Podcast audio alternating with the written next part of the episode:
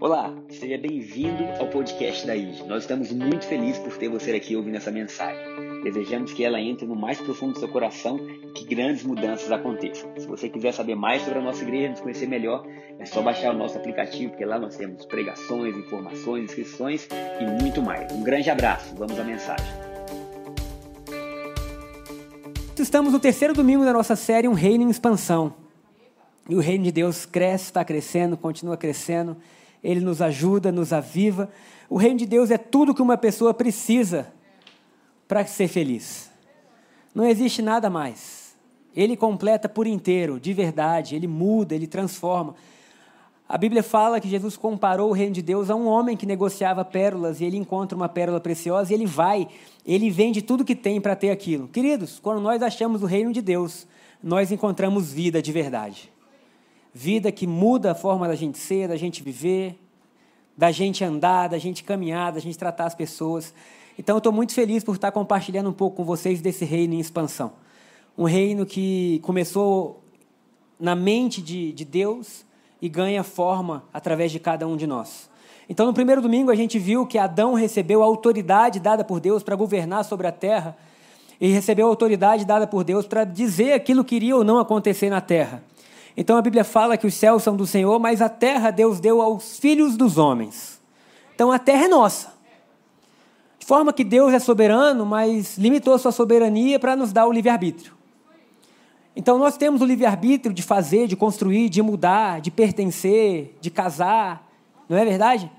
E muitas das coisas que acontecem na terra não é porque Deus quis, mas é porque nós decidimos fazer de, de, de, de determinada maneira. E Deus, na sua infinita bondade, permite. Como permitiu Adão comer do fruto e sair do Éden. Tem um livro chamado Por que Te Amo? Por que Te Amo, do Max Lucado para criança. Um livro muito legal. E ele ensina para as crianças um pouco do amor de Deus. Nesse livro, Shaddai era o príncipe daquele reino, o governante, ou o que cuidava de todas as crianças, e as crianças viviam muito felizes ali dentro. Ali dentro existiam pássaros, árvores, existiam eh, comidas deliciosas e tudo de bom que pode existir em um lugar. O nome do menino no livro é Paladino? Paladinho, mas eu vou chamar de João, tá? Porque a gente é brasileiro. E aí o João um dia pergunta para Deus, mas o que, que tem depois do muro? Ah, acabei de dizer a, lógica da história toda, então não vou mais contar nada, né? Mas ele pergunta para Shaddai, o que, que tem depois do muro? E aí Shaddai fala, não, depois do muro vocês não precisam saber, a vida está dentro do muro. E aí ele fala assim, mas o que, que tem lá fora? E ele fala, mas não precisa, vocês são felizes aqui. E Joãozinho, que era curioso, ele foi andando ali ao redor do muro e de repente ele encontra um buraco no muro e ele volta para Shaddai e fala assim: Tem um buraco no muro. Shaddai fala: Eu sei. Eu que fiz.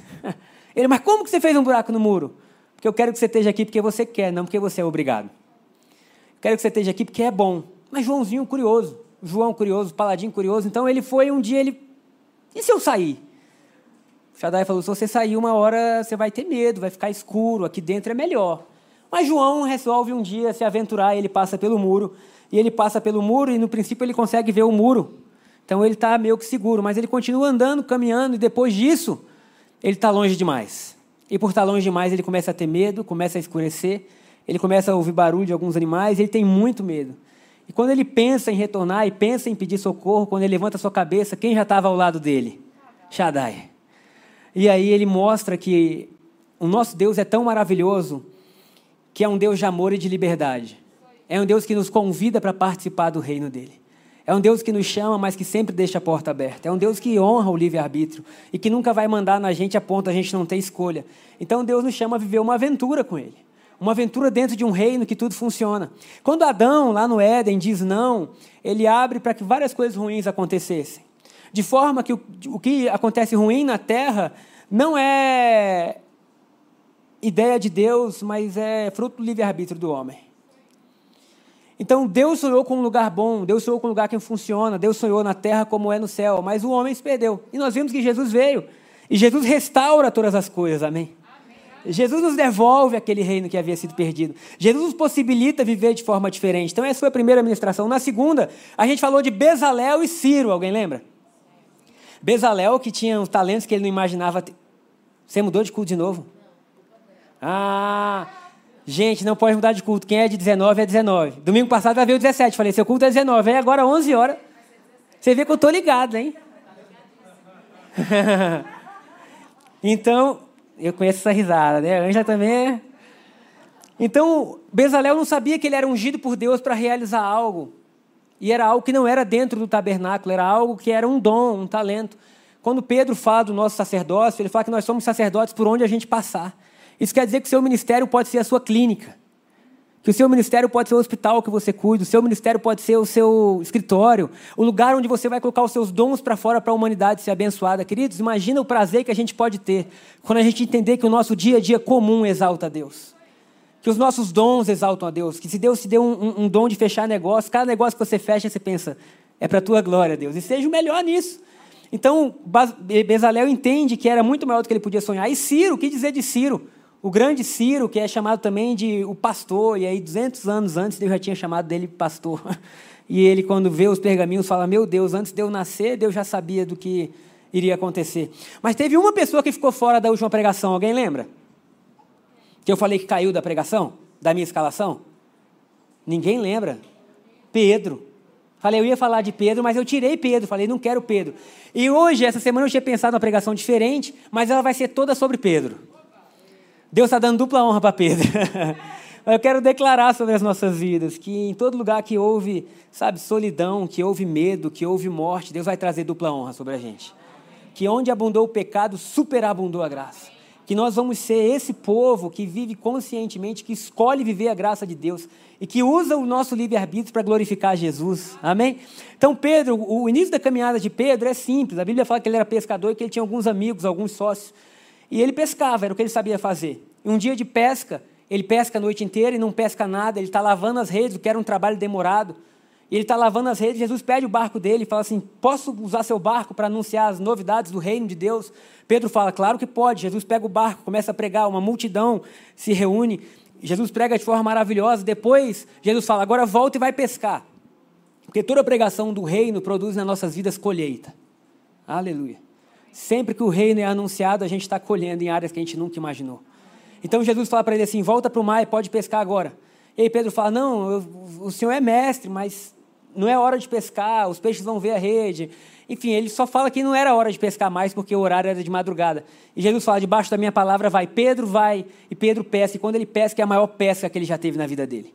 De tal forma que ele se assusta e ele chama os companheiros, a Bíblia diz que ele assovia, outros barcos vêm, ele tem a maior pesca da sua vida. Quando ele chega na areia, ele se joga aos pés de Jesus e fala aquela frase que diz assim: Retira-te de mim, porque eu sou pecador. Então a bondade de Deus foi tão grande que não foi na pregação que ele reconheceu que Deus era o Senhor, que Jesus era o Messias, mas foi quando ele viu a pesca. Ele se joga aos pés de Jesus e fala: Retira-te de mim, que eu sou pecador, eu não posso. Você é santo. E Jesus fala assim: Pedrão, a partir de hoje eu te farei pescador de homens. Aleluia. Então a história de Pedro começa aí. Um homem que não podia ser mais utilizado pela religião, um homem que não tinha mais futuro dentro da religião, um homem que era iletrado, a Bíblia fala em culto, ele não tinha muito a oferecer, ele sabia pescar. E agora Jesus chama ele para fazer parte do Dream Team de Cristo, do time dos sonhos. Querido, você imagina que a pessoa mais importante que já viveu é Jesus, e ele vai escolher 12 homens, e Pedrão é um desses. Agora, a equipe que Jesus formou, ela não seria escolhida por ninguém daqui. Jesus chamou coletores de impostos, Jesus chamou pescadores, pessoas que não tinham muito conhecimento. O que mais tinha conhecimento foi Judas, por incrível que pareça, e foi esse aí que deu tudo errado. Né? Mas mesmo assim foi amado por Jesus até o último momento. Mesmo traindo, foi amado. Que Deus é esse que pode nos amar mesmo quando a gente trai?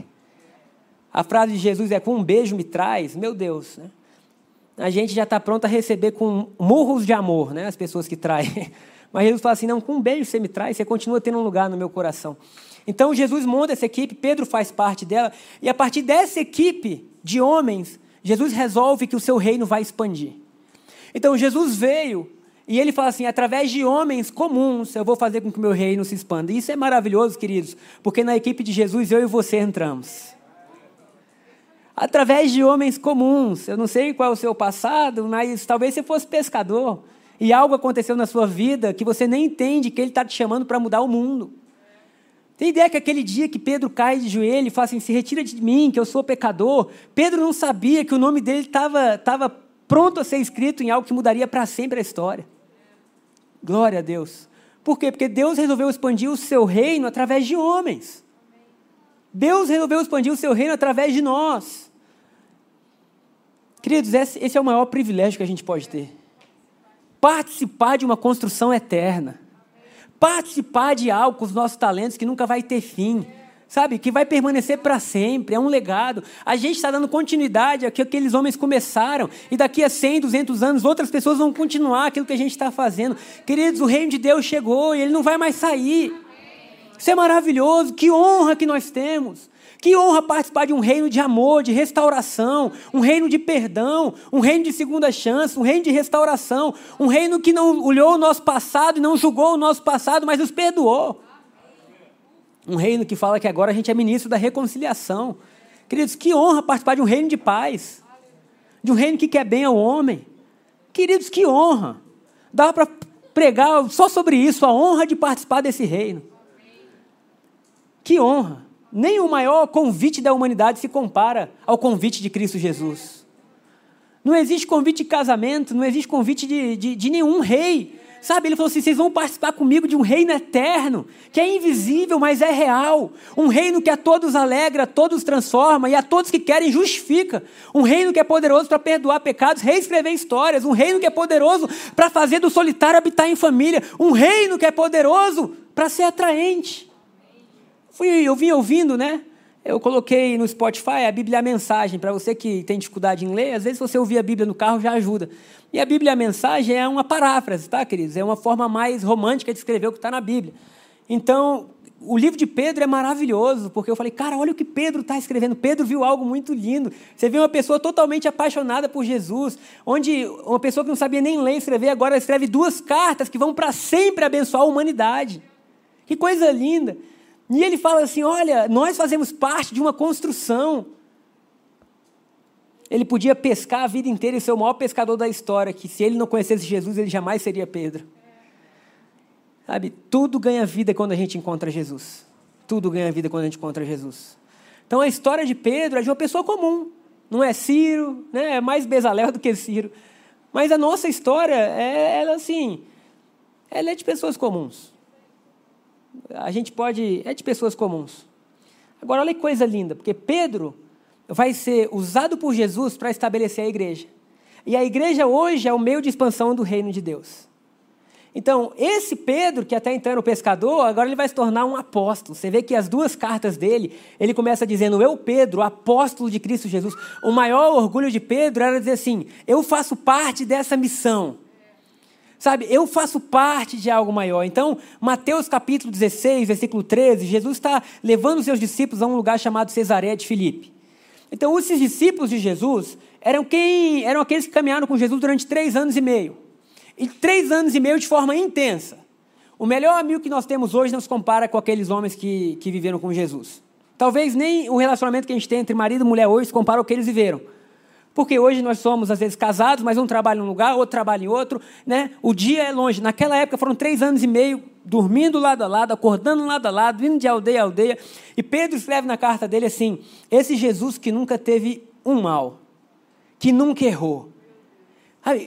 Eu ouvindo hoje, vindo, pensei, que admiração, porque, queridos, quanto mais você conhece alguém, mais você sabe dos erros. Hum. É, rio forte, hein, irmã? Que é isso?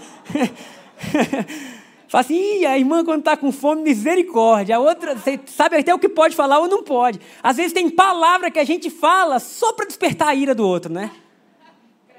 É, mas existe, a gente sabe, porque você conhece. E aí Pedro passou três anos e meio com Jesus falou, nesse cara nunca houve um erro, nunca houve uma maldade, nunca houve nada que tirasse ele desse, desse... Jesus, glória a Deus. Então, o Pedrão, ele foi levado com Jesus lá em Mateus 16, 13, ele aqui. Diz assim, quando Jesus chegou à região de Cesaré de Filipe, essa região era uma região onde tinham algumas das nascentes do Jordão. A gente falou aqui em Israel em 2020, não foi, nem em 2021. Em breve a gente vai. Quem vai passar por tudo isso, vai ver que legal. Então, Cesareia de Filipe era um lugar muito bonito, só que era um lugar de maior adoração pagã da época, onde o judeu sério não ia. Era aquele lugar assim, ninguém vai a Cesareia de Filipe, porque lá, na época era chamado de Panias ou Panéias, dependendo da tradução, é adorado o deus Pan. E existia todas as formas de sacrifício, sacrifício humano, sacrifício de animais. Aquele lugar tinha o nome de Porta do Inferno, na região. Então, quando Jesus vai até lá, eu acho que os discípulos pensaram, onde é que ele vai levar a gente? E Jesus chega até a Cesareia de Filipe. E ele fala assim, chegando a Cesareia de Filipe, perguntou aos seus discípulos: quem as pessoas dizem que o filho do homem é? Olha que interessante. A primeira pergunta de Jesus a eles foi: quem eles dizem que eu sou? Porque o mundo tem uma visão de quem Jesus é. As pessoas que não conhecem a Cristo têm uma visão de quem ele é. Uns dizem que ele é bom, uns dizem que ele é um profeta, uns dizem que ele era um sábio, uns dizem. Por aí vai. Uns dizem que ele é mau. Eles responderam: alguns dizem que o Senhor é João Batista, outros que é Elias, e outros ainda que é Jeremias e um dos profetas. E vocês? Diga aí comigo, e vocês? Porque o que Jesus está perguntando, se nós queremos transformar e impactar o mundo com a expansão do reino, nós temos que responder essa pergunta: e vocês? Porque o que muda a vida de uma cidade, de uma nação e da humanidade, não é a percepção que o mundo tem de Jesus, mas que os discípulos têm. Jesus pergunta assim: e vocês? O que vocês acham? Ou quem vocês dizem que eu sou? Ele estava perguntando assim, de forma pessoal: quem eu sou para vocês? E eu quero perguntar isso hoje: quem Jesus é para você? Porque não adianta o Jesus ser para sua esposa, para o seu marido, para seus filhos, ou para seus pais, ou para o pastor. Quem Jesus é para você? E quando Jesus for para você, então tudo começa a mudar. Então Pedro, eu amo Pedro, que Pedro era impetuoso, falava mais do que a boca, mas de repente ele fala assim, 16, ele, por favor, Simão Pedro respondeu: O Senhor é o Cristo, filho do Deus vivo. Para aí. Pedro estava tendo a maior revelação que um homem pode ter. Pedro estava tendo algo que ele fala assim: Olha, você não é normal. Você não é um homem comum. Você é o Cristo, filho de Deus. Pedro estava dizendo: Você é a salvação para a humanidade. Pedro estava dizendo: você é a saída para qualquer situação.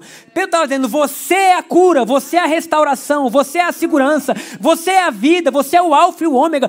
Tudo é sobre você. A revelação que Pedro estava tendo, ele estava dizendo: não há nada que veio antes ou que vai vir depois maior do que você. Você é o filho de Deus, você é o Messias, você é o rei ungido. Você é aquele que pode mudar a situação, você é aquele que pode abrir portas, você é Deus. É o que ele estava dizendo. Quando Jesus escuta isso, olha o que fala no versículo 17: fala assim. Agora, Jesus disse: Que grande privilégio você teve. Simão, filho de João, para um pouquinho aí. Queridos, tem ideia que privilégio para Jesus não é o carro que você anda? Que privilégio para Jesus não é a família que você tem? Que privilégio para Jesus é onde você trabalha. Que não teve nada humano que impressionou Jesus. A única hora que você vai ver Jesus impressionado na Bíblia com questão espiritual.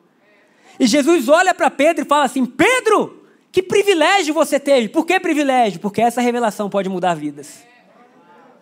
Ele está dizendo, Pedrão, o meu reino vai além do que nós temos fora. O meu reino vai além do que vocês podem. Queridos, vocês têm ideia que a gente vive impressionado com que Jesus não está nem aí? A gente se impressiona com o que vê, a gente se impressiona às vezes com o lugar, a gente se impressiona com viagens. Hoje, hoje vocês viram o Saulo? O Saulo deve ter ido lanchar, né? Viram como ele está moreninho? Lindo, né? Como é bom pessoal viajar, pegar um sol, o pastor Saulo que estava aparecendo. Eu falei, quem é esse homem? Né, moreno, moreno. Eu falei, que é isso, rapaz? Que coisa. Mas olha só, a gente se impressiona com o lugar onde a gente passa férias, né? Estava conversando com alguns amigos, né? Falei, Maldivas, ô Jesus. Né? Maldivas, o paraíso. E Jesus está dizendo assim: minha Maldiva é você, Gabriel. Quando você entender que não é nada que você pode ter. Queridos, a gente passa a vida inteira correndo atrás do que é nada, vivendo a mesma coisa que Salomão viveu. Salomão, o homem mais sábio que existiu, falou: debaixo do céu, meu irmão, vaidade, vaidade. Tudo é vaidade. Tudo é vaidade. O homem mais sábio que teve tudo. Teve mais mulher que um dia você vai ter? Mil. Mil mulheres o homem teve. Teve mais recursos, construiu, ele termina o seu livro de Eclesiastes dizendo vaidade, vaidade, tudo é vaidade, não há propósito algum debaixo do sol. E aí Jesus vem e fala assim: Eu quero levar vocês a estarem assentados nos lugares celestiais, acima do sol. Aleluia. Acima daqui. Chara está rindo, né? Chara compartilhou isso. Ô, oh, Glória, te amo, meu amor. Revelação que é sua é minha também. Somos um ou não somos? Então Deus nos chama a viver acima do sol em um lugar onde agora essa revelação molda as nossas vidas. Porque essa revelação, sabe, as coisas podem mudar, mas é com essa revelação de que tu és o Cristo que nós estamos seguros, e aí nós somos como uma árvore plantada junto a ribeiros d'água, que no devido tempo dá o seu fruto, que mesmo em tempo de sequidão não cessa de dar o seu fruto. Por quê? Porque agora as nossas águas não são produzidas de fora para dentro, mas de dentro para fora. Então, quando Jesus fala, privilegiado você é, Pedro, ele está dizendo, Pedro, você achou a fonte. Porque você é um espírito, Pedro. E o seu espírito até hoje estava longe disso, mas eu sou o caminho, eu sou a verdade, eu sou a vida, Pedro. Se você entender isso, todo o resto é nada. Hum. Glória a Deus. João 10, 10, Jesus falou assim: Eu vim para que vocês tenham vida e a tenham em abundância. Querido, se fosse possível ter vida em abundância antes de Jesus, ele não precisava ter vindo. É simples assim. Isso sempre me assusta um pouco, porque Toda a vida antes de Jesus não foi abundante. E existiram reis, imperadores, existiram filósofos, existiram artistas, existiram pessoas ricas, pessoas pobres, existiram altos e baixos, existiram todo tipo de vida. E Jesus fala: nada disso foi abundante. Então só existe uma forma de ter uma vida abundante, que é nele. E aí, eu estou pedindo assim, Deus, manifesta tanto o seu amor a nós, que a gente possa achar tanto prazer e abundância naquilo que a gente jamais imaginou, que a gente passe a ser um modelo de boas obras. Um modelo de vida com Deus, um modelo de vida simples, mas pautada e motivada pelo poder do Espírito Santo. Então Jesus fala assim: que grande privilégio você teve, Simão, filho de João. Foi meu Pai no céu que lhe revelou isso. Queridos, outra coisa é: você não pode ter revelação que não seja dada por Deus. Não adianta você tentar buscar Deus e achar Deus na sua força. É Deus que revela. É Deus que mostra. É Deus que conduz. É Deus que ensina. É Deus que inspira. Jesus, Jesus olhou Pedro e falou: Pedrão, você recebeu algo dos céus. Nenhum ser humano saberia por si só. Quantos precisam da ajuda de Deus nessa manhã? Não tem como a gente saber por si só. Infelizmente, a gente é altamente é, adaptável, a gente muda rápido, a gente, às vezes, uma notícia muda o nosso humor, e aí, de repente, vem Deus e fala: calma, acima disso tudo eu vou te dar a revelação. Vou te dar a revelação que vai fazer você andar, que vai fazer você caminhar, que se o mar não se abrir, você vai crer que vai andar por sobre as águas, que você vai viver feliz. Eu, eu, eu sempre digo: se a gente voltar a viver feliz, é o maior testemunho que a gente pode dar. Porque é tão difícil ver pessoas felizes. Felizes! E só Deus pode fazer isso. Então ele fala assim: nenhum homem poderia saber disso por si só. Olha o verso 18. Agora eu lhe digo que você é Pedro. Queridos, tem ideia que toda revelação de Deus traz uma revelação de quem nós somos? Quando nós conseguimos enxergar algo diferente em Deus, quando Deus mostra quem Ele é, Ele revela também quem nós somos. Então Pedro falou: Tu és Jesus, Tu és o Messias. E Jesus fala: Tu és Pedro. E sobre essa pedra eu edificarei a minha igreja. Qual pedra? Não a pedra Pedro, porque a gente vai ver que Pedro era inconstante, mas a pedra dessa revelação. A pedra da revelação de que Jesus é o Messias, ontem, hoje e eternamente. Jesus é o Messias em tempo de fartura, de abundância, mas em tempo de seca. Jesus é o Messias e ponto final. Sobre essa revelação, eu vou construir a minha igreja. Igreja que não é construída com tijolo ou argamassa. Igreja que não é construída em um lugar físico, mas igreja que são vocês. Quando Jesus vai a Cesareia de Filipe, ele não falou assim: agora prepare que a gente vai construir a nossa igreja, templo aqui. Não. Jesus falou assim: vocês são a igreja. E por onde essa igreja caminhar, as portas do inferno não vão prevalecer. É o que está escrito. Agora eu lhe digo que você é Pedro, e sobre esta pedra edificarei a minha igreja, e as forças da morte não a conquistarão. Inferno, Seol ou Hades, quer dizer lugar de morte, lugar de tormento, lugar de dor, lugar de escassez. Tem ideia que Jesus estava dizendo: aonde essa revelação chegar, a dor vai ter que ir embora. Aonde a revelação chegar, a insegurança tem que ir embora, o medo tem que ir embora. Por quê? Porque agora há uma revelação que faz chover sobre as nossas vidas outras informações. É como Pedro no seu livro fala: a gente é peregrino em uma terra distante, mas existe uma outra cidade preparada por nós. Não feitas por arquitetos humanos, mas pelo próprio Deus. Isso quer dizer que se eles estão levando os nossos bens, que era isso que acontecia na época. Está escrito que em Hebreus assim, eles não entendiam como eles podiam ficar felizes por o governo tá levando tudo que eles tinham construído a vida inteira. Então era dito: você crê em Jesus? Creio. A gente vai levar suas posses, suas empresas, o que você fez. E as pessoas riam e diziam: pode levar. E Pedro fala: o que nós entendemos é que nós somos peregrinos nesse mundo, mas que é uma outra cidade feita por Deus. Uma cidade não feita por mãos humanas, mas que Deus preparou para a gente. Ele estava dizendo: a gente não vive pelo que a gente está vendo, a gente vive por revelação. Sabe? E ele ainda fala assim: o nosso corpo, como uma, a primeira semente corruptível, ele vai se desvanecendo, mas nós fomos reformados espiritualmente por uma semente incorruptível, que se renova de glória em glória, de vida em vida, de vitória em vitória. Pedro está dizendo: nós não somos normais, não procure achar a gente normal, porque a gente não é. A gente tem por alegria, como o Tiago fala na sua carta, a única carta, ele coloca nos seus primeiros versículos, tente por alegria o passar por várias tribulações, porque uma vez provada a sua fé, ela é como ouro. Meu irmão, se nós estamos sendo provados, atribulados, inseguros, antes de chegar aqui eu estava ali fora pensando, rapaz, que negócio chato que a gente está vivendo. Mas de repente a gente começa a falar de Deus e a gente é tomado por algo que não é nosso.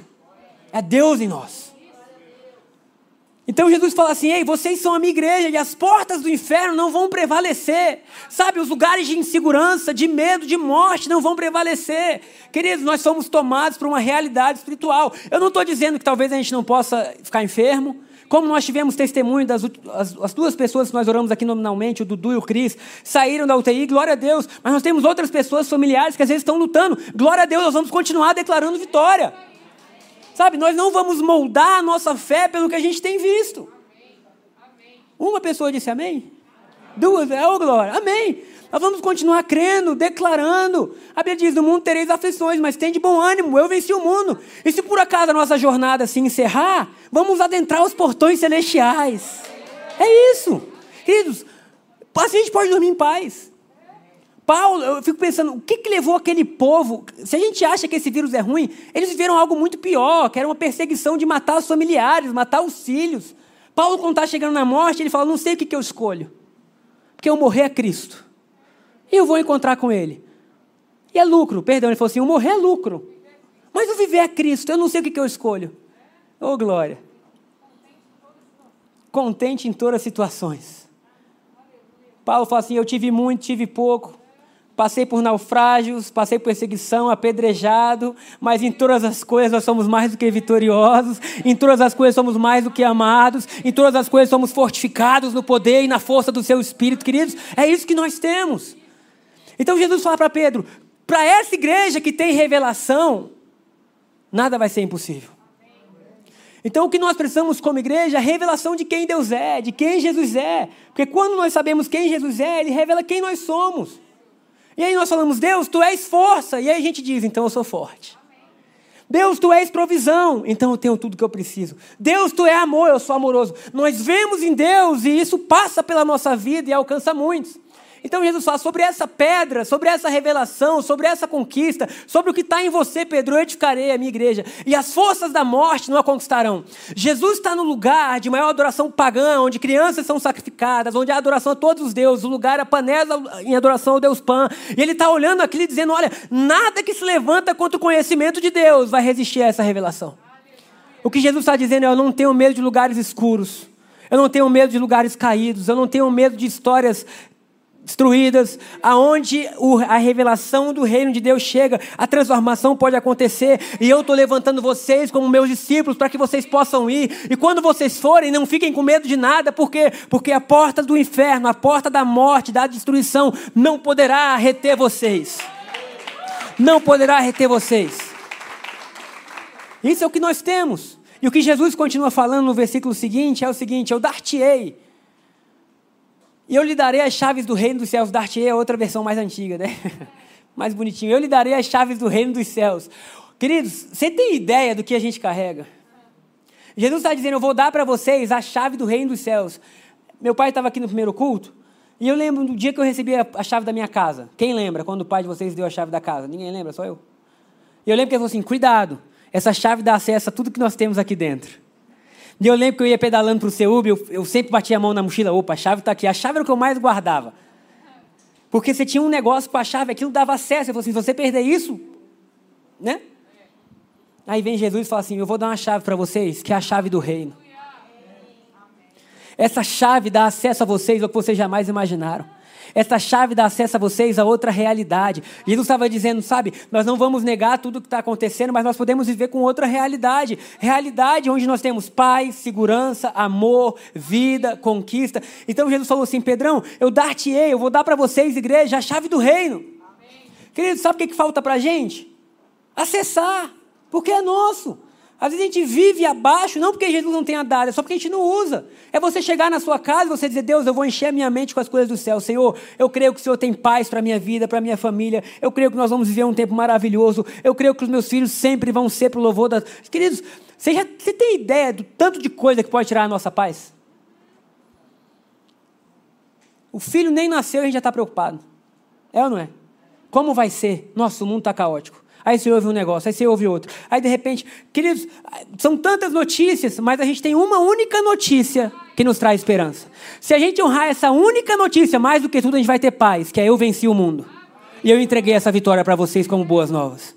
Se a gente crê que ele venceu e que nos entregou como boas novas, a gente tem segurança. Então Jesus falou assim: Eu dar-te-ei a chave do meu reino, vocês podem entrar. Queridos, a gente tem a chave da casa do papai. Para chegar lá e dizer, Deus, obrigado. Senhor, o que está acontecendo aqui em cima? Louvor, música, adoração, conquistas, vidas, ideias, ou glória. É isso que nós recebemos. Então ele fala: essa chave é para vocês ligarem na terra e também desligarem na terra. E eu quero ligar nessa manhã, juntamente com vocês, pela autoridade no nome de Jesus. Toda saúde, vida, alegria, propósito, ideia, força, vigor, paz, tudo que existe no céu que seja ligado sobre a terra, seja ligado sobre você, seja ligado para Brasília. Tudo que não existe no céu, medo, insegurança, morte, sabe, egoísmo, luta, ódio, seja desligado em nome de Jesus. Que nós possamos constantemente nos alimentar daquilo que Deus tem para nós. Assim eu oro em nome de Jesus. Amém. Será que você pode aplaudir Jesus?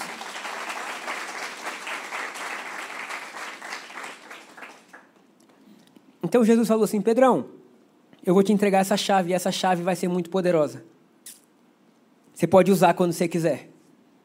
Você pode tomar posse daquilo que é seu. E Pedro, na sua carta, 2 Pedro, capítulo 1, versículo 1. Vamos, vamos ler. Pedro chega no final da sua vida e ele escreve. E ele escreve assim: Eu, Simão Pedro, escravo e apóstolo de Jesus Cristo. Escreva essa carta a vocês que compartilham da nossa preciosa fé. Tem ideia que a sua fé é preciosa? Tem ideia que Deus olha e fala assim: Isso que vocês têm, essa, essa firme convicção é precioso para mim. Da sua preciosa fé, concedida por meio da justiça de Jesus Cristo, nosso Deus Salvador. Olha o versículo 2. Que vocês tenham cada vez mais graça e paz, à medida que crescem no conhecimento de Deus e de Jesus, nosso Senhor. Queridos, qual é o caminho de você ter mais paz na sua vida? Conhecer Jesus. O mundo fala assim: quando você tiver recurso financeiro na conta, você vai ter segurança. Mentira.